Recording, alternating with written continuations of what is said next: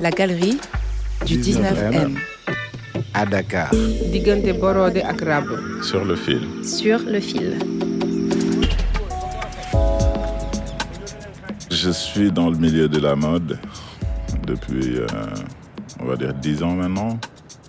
Et de fil en aiguille, euh, je suis devenu euh, fashion curator. Et donc, euh, je travaille avec euh, presque toutes les couches de la scène artistique.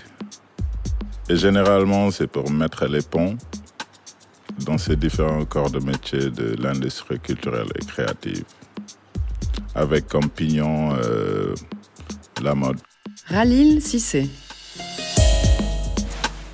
Je sais que plus petit, euh, je fus euh, quelqu'un qui aimait bien s'habiller, qui aimait bien euh, les marques. C'était juste naturel en fait. J'ai travaillé par la suite euh, en tant que financier euh, avec des boîtes internationales durant dix ans et je me retrouvais plus dedans. J'ai arrêté. J'avais commencé euh, petit à petit à fréquenter la Dakar Fashion Week, quelques designers que je connaissais, et je m'intéressais en fait à leur processus de travail. C'est venu comme ça en fait. Petit à petit, je me suis intéressé, je regardais l'écosystème, je me rendais compte euh, que ils n'avaient pas euh, quelqu'un pour faire euh, la communication, parler de, de parler de leurs produits, leur processus de travail, leur storytelling par rapport à une collection ou à une autre. Et donc moi, j'essayais de faire ça avec eux en fait, en utilisant des plateformes, le numérique. Euh, plus tard, c'était des événements et aujourd'hui, euh, on a un grand événement euh, qui aide beaucoup à mettre en lumière ces jeunes designers, le Jabba.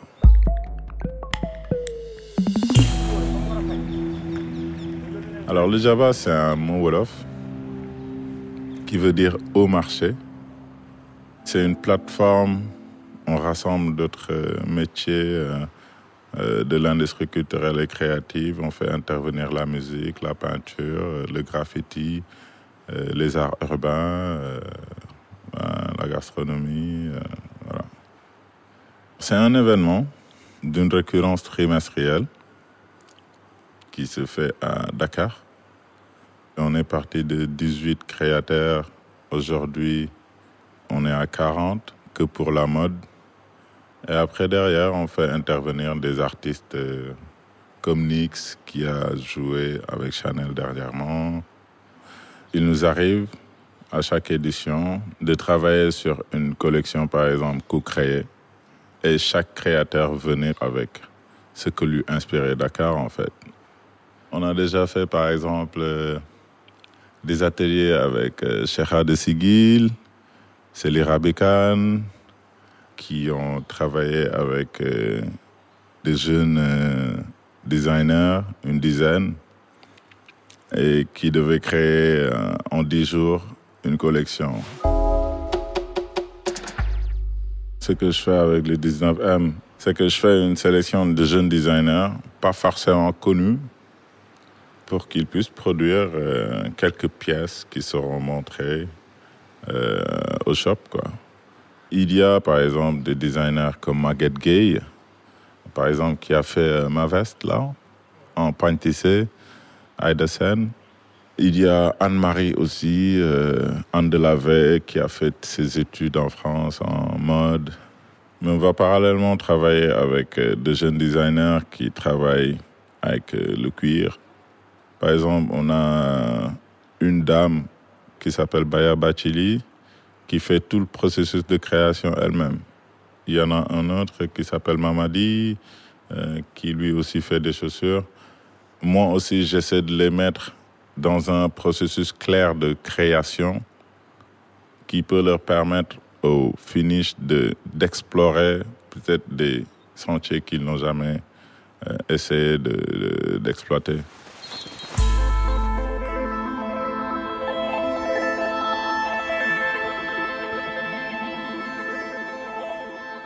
Les Dakarois ont une relation très très forte est très très ancienne avec euh, le vêtement.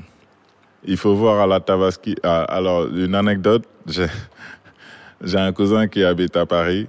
La première fois qu'il est venu au Sénégal, on était en train de marcher dans la rue et il me dit euh, Mais comment ça se fait euh, Les gens, on a l'impression que même pour aller au marché, ils, sont ils vont en boîte et tout.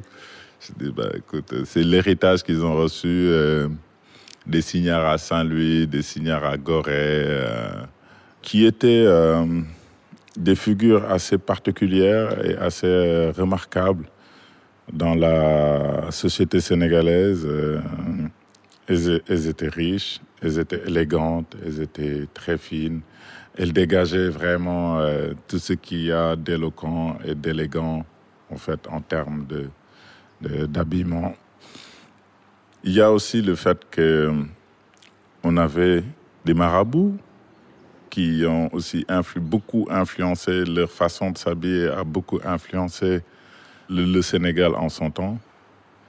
Alors, les marabouts, ils s'habillaient souvent très large, très très large, euh, des boubous, d'accord?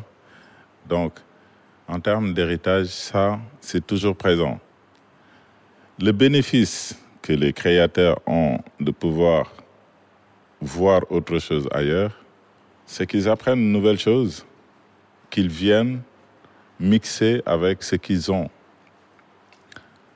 Je me rappelle, euh, je me suis fait interviewer après le défilé de Chanel parce que j'avais une tenue euh, assez atypique. C'est une tenue qui s'appelle Farumbam. C'est comme un gilet, mais qui a des ouvertures sur le côté. Dans le temps, euh, les paysans l'utilisaient beaucoup parce qu'il faisait chaud et il fallait de la ventilation dans l'habit et tout. C'était une tenue de travailleur. Les designers l'ont vraiment modernisé et lui ont donné une autre allure beaucoup plus moderne, beaucoup plus. euh, voilà, qui peut passer euh, sur un show de Chanel, quoi. Donc, c'est vraiment très intéressant de voir ce qui se fait ailleurs, mais de ne pas quitter son originalité, de ne pas quitter ses bases.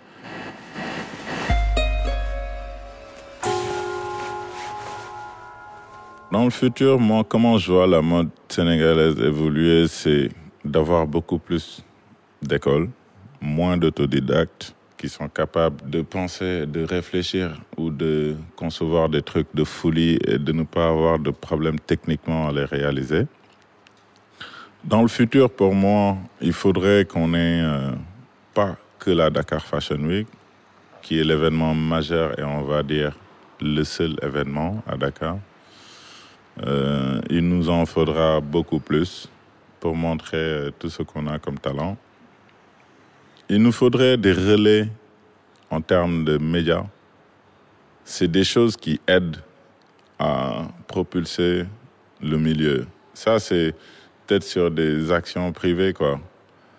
Mais le gouvernement du Sénégal devrait aussi travailler à aider cette jeunesse à mieux se former et à pouvoir réaliser euh, des productions d'échelle pour pouvoir habiller les Sénégalais et le monde. Parce que quand même, la mode aussi, c'est pas de la création. Il faut habiller les gens tous les jours. Et pour habiller tous les gens tous les jours, il faut une industrie.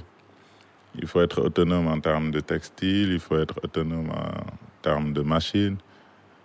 Standardiser la production, c'est important.